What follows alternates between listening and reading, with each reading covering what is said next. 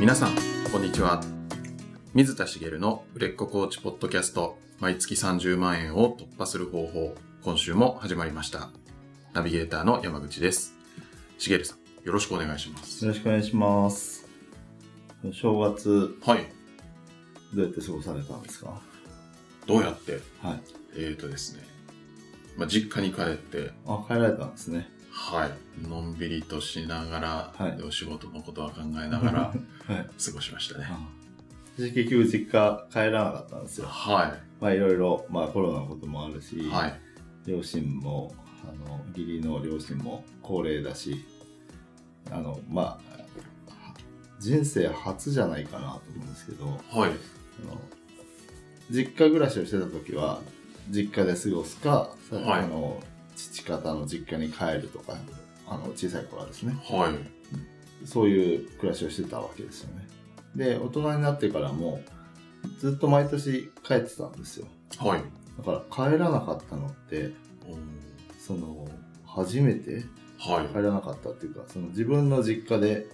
過ごさなかった自分の実家なり田舎で過ごさなかったっていうのが人生初な気がするんですけど、なるほど。でもまあそれはそれで結構あの家族今の家族とはい。なんかこう正月らしいことをやってやってっていうかのんびりしただけですけど過ごしたのでよかったかなと思ってですねいいですね。毎年あの見れるタイミングがあれば箱根駅伝を見てるんですよ、おお、あれは見ちゃいますよね。はでい。すよね、はい。で特になんかこう正月気分にもなるじゃないですか、なんか駅伝でもあんまりあのニューイヤー駅伝って実業団のはい。あれ元日にやってるんですけど、はい。あっちはあんま見なくてはい。興味が湧かないんですね、何なんでしょうね。なんなんでしょうねうんでも箱根は好きではい。毎年大体見れるんだったら見ちゃうんですけどはい。あのそれでちょっと昔のことを思い出したんですよ箱根駅伝見ながらはい。で何かっていうと箱根駅伝って2日がかりでやるじゃないですか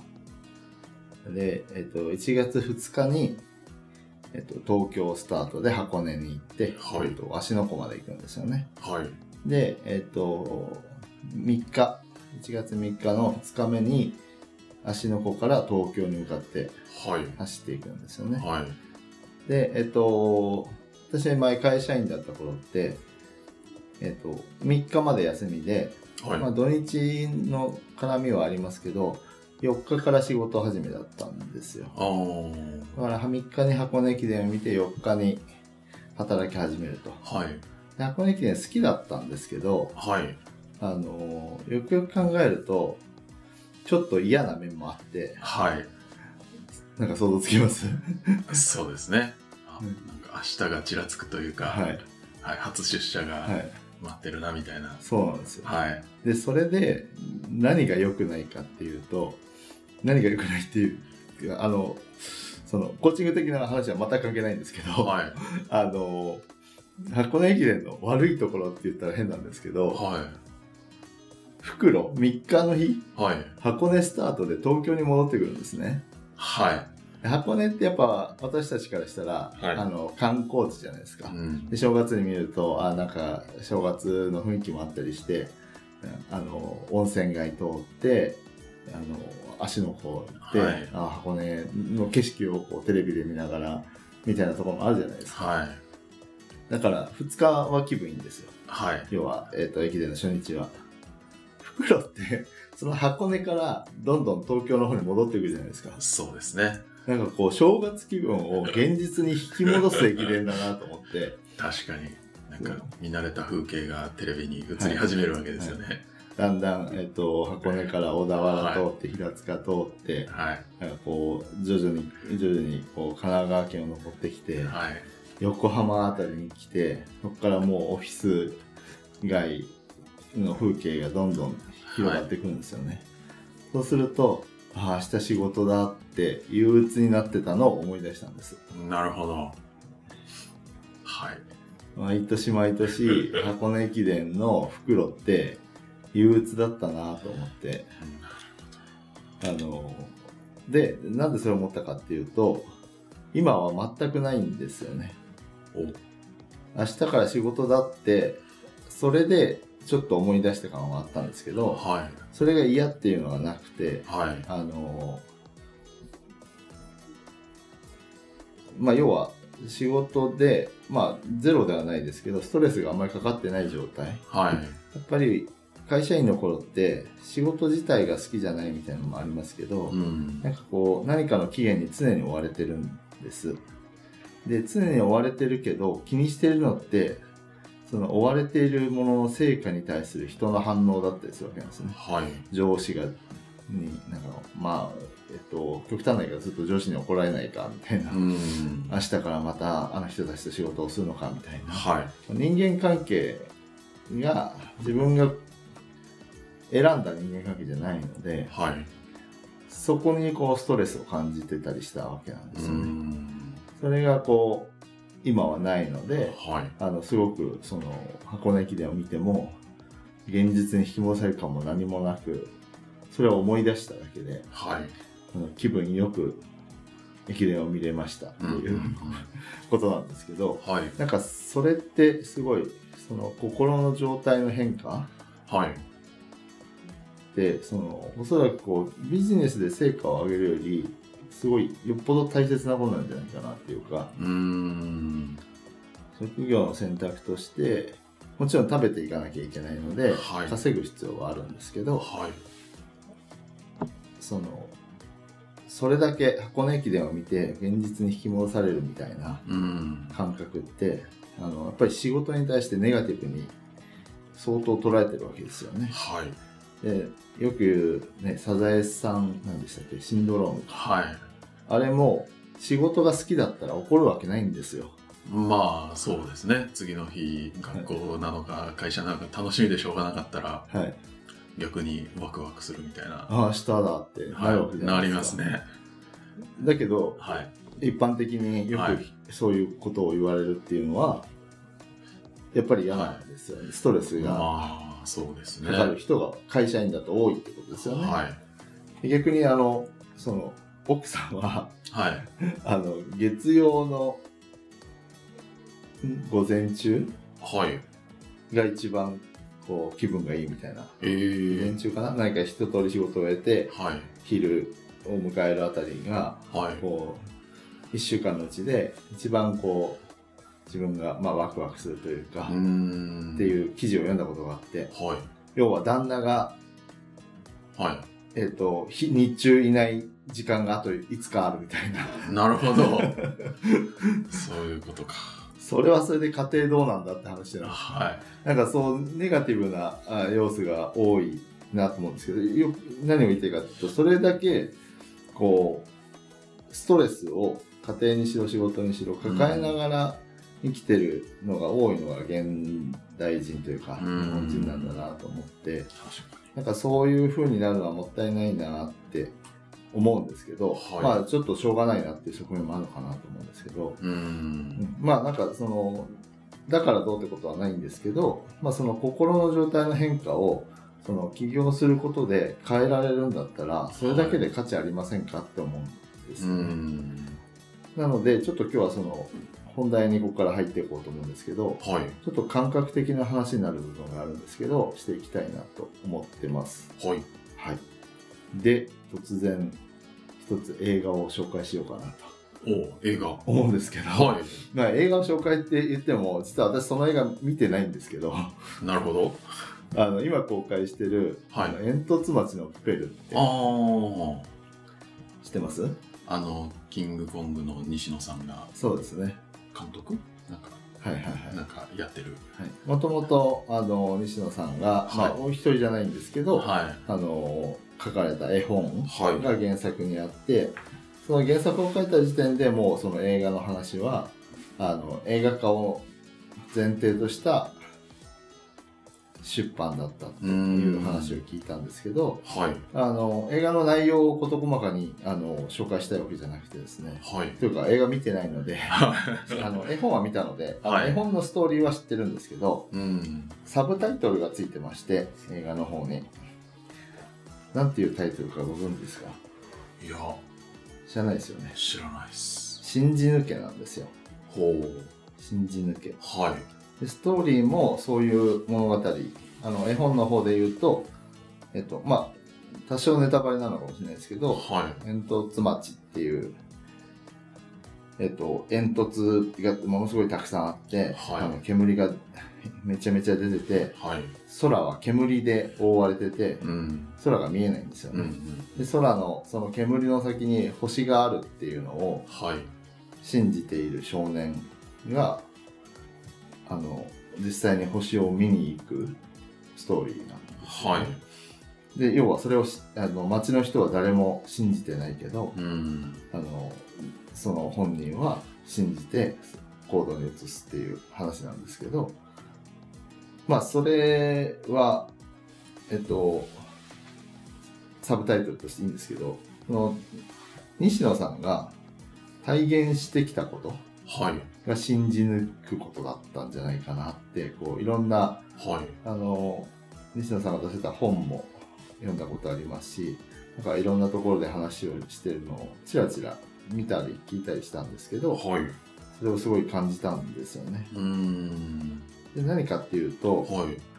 やっぱビジネスをやってる人からすると西野さんってこうビジネスの先駆者的なところがあるじゃないですか。はい。で多分芸人さんからするとはい。ちょっと変わったやつだなというか。まあ、だいぶはい変わった存在ではありますよね。ですよね。で、えっと、んなんでそういう立場かっていうと、なんか、すごい昔から、まだ、そんな言葉は知られる前から、クラウドファンディングを始めたりとうか、ん。オンラインサロンを始めたりとうか、ん。オンラインサロンって、はい。今、西野さんのオンラインサロン、はい。会員数って知ってますなんか、6万人超えたみたいなのは見ましたけど、今7万超えたらしいんです。 7万人。はなるほど。確か、あの、会費が1000円かなんかだったと思うんですけど、月賞それだけで7000万ですよね。なるほど。なかなかいい感じですね。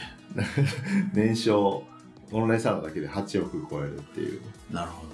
まあまあすごいなと思うんですけど。どはい。あのまあそういうのをいち早く始めてうん。当時そのまあ要はあの周りにいる人たちは芸人だったりす芸人さんだったりするわけじゃないですかはい。怪しいって言われたり宗教みたいだうん。なんか騙されそうみたいなはい。ことを言われたり批判されたりしてきたっていうんですよねうんうんそれってまああの人としては当然の反応なんですようん。はい。そういうふうに批判したりこうなんか怪しいと思ったりするっていうのはあのある意味なきゃいけない反応っていうか未知のものに触れてるわけなのではい。それをスッと受け入れると死んでしまうかもしれないうん。キノコがあってはい。あ美味しそうっつって食べたら死んじゃうかもしれないはだからそういう未知のものに対する抵抗感っていうのは本能みたいなものなんですけどい。うん。でまああのなので仕方ないことかなと思うんですけどそこで普通だと周りから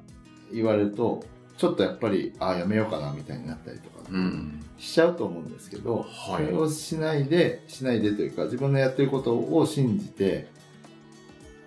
こうたどり着いたのが今ってことなんですようね、ん。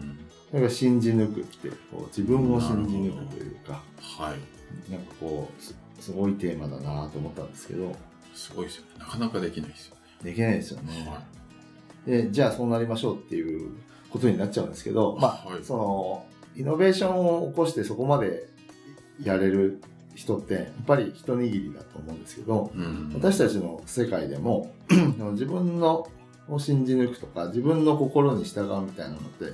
すごい大事じゃないですかはい。なのであのそこをやってほしいなってことでお話をしてるんですよねうん。批判にさらされてはい。あのそれに耐えて頑張りましょうって言いたいわけじゃなくてあの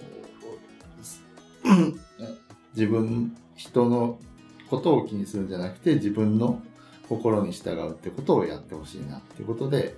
えー、と例として出したんですけど、はい。まあ、その結果じゃあどうなったかっていうとそれそれぐらい批判にさらされたりするようなこうイノベーションを起こして、あのー人と違うことをやってきた結果クラウドファンディングって今当たり前じゃないですかはい。当たり前っていうかあの怪しいとは思わないですよね、うんその一件一件の内容によっては怪しいかもしれないですけどクラウドファンディングっていう仕組み自体は分かりやすくて、あのーね、応援してくれる人からお金をもらって何かそれを成し遂げようとするその仕組みですよね。はい。あの世の中一般的に当たり前になりますしオンラインサロンだってもうねあのいくらでも存在するわけではい。入ってる人もいっぱいいるじゃないですか。はで作ってる側になってる人もいるし今オンラインサロンやってるんだとか誰々のオンラインサロン入ってるんだって言ってえ大丈夫なのっていう人っていないですよい。ね、まあ、そうですね。いるかもしれないですけどそれはまああまりそういう世界に疎い人というか、はい。なのであの世間一般には受け入れられてるわけですよねなのであのー逆転してるわけですよね評価がはい。こう叩く対象だったのが先に進んでる人だっていう評価にうん。なはってるじゃないですかい。そこに来るまでこう信じ抜くとそうなったっていうことなんですけどそのとある番組であの批判されていることをネタのようにいじられてたんですね西野さんがはい。その時に言ったセリフがあもうその通りなんだなと思ったんですけどはい。え自分の夢叶えちゃダメって言ってたんですほう。今回の映画を作ったはい。ことに関して、はいの話でちょっとなんかいじられてあのいそれはあくまでもいじってあって批判をしてたわけじゃないんですけど、はい。うんその時に言ったセリフがそれだったんですねなんかだから結局自分の夢を叶えたいからやってただけだようんっ。ていう感覚なんだなと思ってはい。あそれがこうなんかこう理想的だなというかはい。なんかこう新しいことをやってやろうとかうん。こう世の中からこう今は批判されてるけどは見返してあの認められるようになろうとかい。うんっ。て思ってたわけじゃないってことですねまあ思ったかもしれないですけど家庭ではい。それが目的でやってたんじゃなくてただ単に自分の夢を叶えたかっただけやりたいことをやりたかっただけっうん。ていうことを言ってたんですなるほなるほどなぁと思って。要は自分のことをやりたいことをやる。だから自分がやりたいと思うことを信じてやり続ける。ど。はい。周りに何を言われようと自分の心に従う。本心に従う。ってことをやり続けた人なんだなぁと思ったんですよね。なるこれってすごい大事だなと思って、ほど。はい。その以前紹介したあの、ヒーローズジャーニー、神話の法則はい。の話を以前したと思うんですけど、はい。題材にしたあの「ファインディング・ジョー」って山口さんもご覧になってる映画があるじゃないですかはい。その中のその言葉にも「人が自分をどう思うかは私服のためには無視すべきだ」うーん。言葉が出てくるんですよはい。要は私服要はそこを追求していこうっていうことなんですけどヒーローズジャーニーでで人が自分をどう思うかっていうのがそれを阻害するんだよっていうことなんですねはい。人の評価を気にしたりとかうん周りの目を気にしたりとかはい。見栄を張ったりとかそういったことってうん。自分が、えー、と私服に服に至るとか言って私服じゃないですか、はい。まあ単純にしあの幸幸福に幸せになると思ってもらえればいいんですけど幸せになるためには、えー、と邪魔なものだとうーん。つまり自分に従ってくださいねはい。ってことなんですよね。でもこれ今話したのって、まあ、事例を出しましたけどよく言われることではありますよね。まあ確かに。なんか、はい。自分のやりたいことやりましょうとはかいはい、言われますよね。言われますよね。はい。だからそれに従ってやればいいんですけど、はい。まあ、一方であのいややりたいことをやりやるとか自分の心に従うとかうん。あの言ってることはわかるけどコーチングやってるとよく出会う人がはい。やりたいことがわからないとかうーん。やりたいことがないっていう人だったりするんですよね。はい。で、で、えーなんか人事のように言ってますけど、以前の私が完全にそうだったんですよ。はい。もう周りの目を気にして、もともと親の目を気にして生きてうんきたので、小さい頃からこう自分のやりたいことっていうよりは、周りのを気にして生きてきたんですよね。で、その結果、あの、人のこのことを気にして自分の意見とか自分の感情に目を向けないことになってうん。その結果自分がやりたいことがわからないはい。みたいなことになるんですよね。それって何が言いたいかというと好きなこととかやりたいことがないんじゃないんですよね。はい。わからなくなってるだけなうんでん。す。本当はあるんですよ。なるほであそれでまた一つあの思い出したのがど。はい。あのホリエモンはい。ホリエモンが何かの動画を見たのかな私はその時に言ってたのがはい。だからお金を稼ぐとかそんなことを俺をしたいわけじゃないんだなんか、もうあの説教してたんですけどはいあ。のインタビューさせて質問させてくれって言ってきた人にはい。その質問がお金のことばっかりだったのかなうんなんか言っててはい。でなんか何を言ってもこう的外れというか、んで怒って説教をしてたんですよねはい。それそれでお金稼ぎたいのにおせ俺だってお金稼ぐ方法なんて知らないよみたいなこと言ってはやりたいことやってるだけっい。うん。ていうことを言っててはい。でその時に言ってたのがやりたいことがないやつなんかいないからみたいなうん。ただ堀江さんがしなあの感覚的にあの頭では分かってたのかもしれないですけど感覚的に分からないのがやりたいことが分からないっていう悩んでる人の感覚は分からないんだなと思ったんですそれを見てまあ、やりたいことをやり続けてそうな人ですからね。ですよねはい。いやああいう人ははあのやり続ければいいんです西野さんもそうなんですよね、い。うん。はあのとある番組でキングコングを2人でしてい。あの梶原さんは結構悩んだ人生を送られていて、はい。芸人人生でも西野さんがああいう人だからはい。やっぱりこう批判の対象になったりあとこう表に出たのものすごい早かったんですよね、んで叩かれたりする周りから叩かれたりしやすかったんではい。結構悩んだりした時期もあったみたいなんですけど西野さんはその時言ってたのが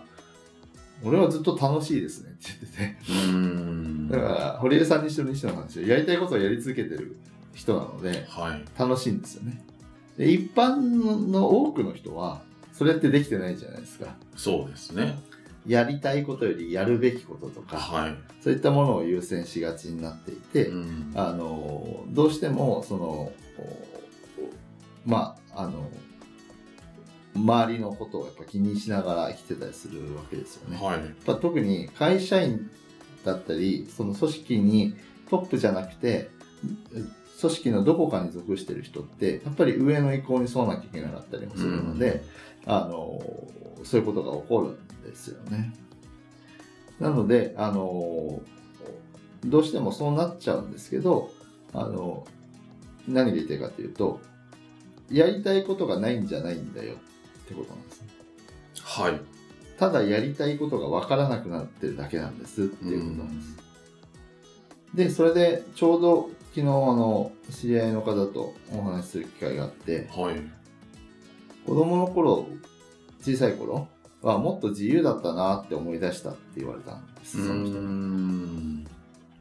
はい。でそんな自分を今取り戻したい感覚があるって言われたんですねおお、すごい。すごいですよねいいですね。その方はこう人生でいろんなあの波があってはい。経験をいろんな経験をされてあのそこに行き着いてるんですけどはい。その人が言ってたのがなんか今は面白そうだと思うことをやってるんですけどはい。やったことでちょくちょく失敗もするって言ってるんですけどはい。失敗した時にやっちゃったなーって思うんですけどなんかそれ失敗しても楽しいし笑顔でいられるって思えるんだよねみたいなことを言われたんですねはい。それすごくないですかいやーいいです失敗した時にはい落ち込むんじゃなくて、ね。はい。失敗しちゃったなみたいなうーん。でもそれがなんか人生の糧になるだろうしみたいな感覚にはい。それ言葉で聞くとあのなんか綺麗な感じですけどはい。ね感覚的にそこに達するのってすごい難しそうじゃないですか。え失敗はするとへこむし、へこみますよね。嫌ですよね。私も失敗すればへこみますし、はなんかしたくないなってあのつい思っちゃうんですけど、うんでもあの失敗はよくしてくださいってお話は前にしたんですけどい。、はい。だからその状態ってその失敗しても楽しいと思える状態っていいなって思ったんですけどそれこそこう自分がやりたいと思うことを選択できてるからじゃないかなと思うんですよね。うん。やらされたことで失敗したらやっぱへこむじゃないですか。はい。で自分がやりたいと思ってたことで失敗したらへこむかもしれないけど、まあ、自分の選択の結果だとも思えるだろうしやりたいことだから、まあ、失敗してもいいかなって思えたりしそうじゃないですか、はい。まあ、やっぱりそのやりたいことを選択するってことがやっぱりあの大事だなっていうかその最初に箱根駅伝の話もしましたけどあの心の状態でその明日会社行きたくないなって思う状態じゃなくてそのやりたいことをやってる状態だったらそうはならないわけですよねだからそういう状態を作り出すことがあの大事ですよっていうことをお伝えしたいなと思って今日お話をしてきましたはい。でじゃあえー何が言いたかったかっていうとはい。自分の心に従ってくださいねっていうお話をし最初しましたよねはい。でそのためには周りの意見を気にしたりとか見栄や外文みたいなものは捨ててくださいうん捨てる必要があります、はいで。自分の心に従ってくださいっていうことをこう、あのーお話をしたんですけどはい。でもそれができないんだよってうん。 あのできない人からすると 突っ込みたくなるね。言われてできるんだったらやってますけど、みたいなですよねのはありますね。なので、あの、次回、その、じゃあそのやりたいことを選択する、自分がやりたいことがわからないっていう人が、やりたいことを選択するためにやってほしいことはい。をお伝えしようと思うので、あの、お楽しみにとなるほいうこど。とで、はい、今日はあの長くなったので、一旦ここまでにしようかなと思います。はい。ありがとうございまありがす。とうございます。はい。では最後にお知らせです。えー、売れっ子コーチポッドキャスト毎月30万円を突破する方法では、皆様からのご質問を募集しております。えーコーチとして独立したい、もっとクライアントさんを募集したい、えーそんなお悩みがありましたら、しげるさんにお答えいただきますので、どしどしご質問ください。えーポッドキャストの詳細ボタンを押すと質問フォームが出てきますので、そちらからご質問いただければと思います。それでは、今週はここまでとなります。また来週お会いしましょう。ありがとうございました。ありがとうございました。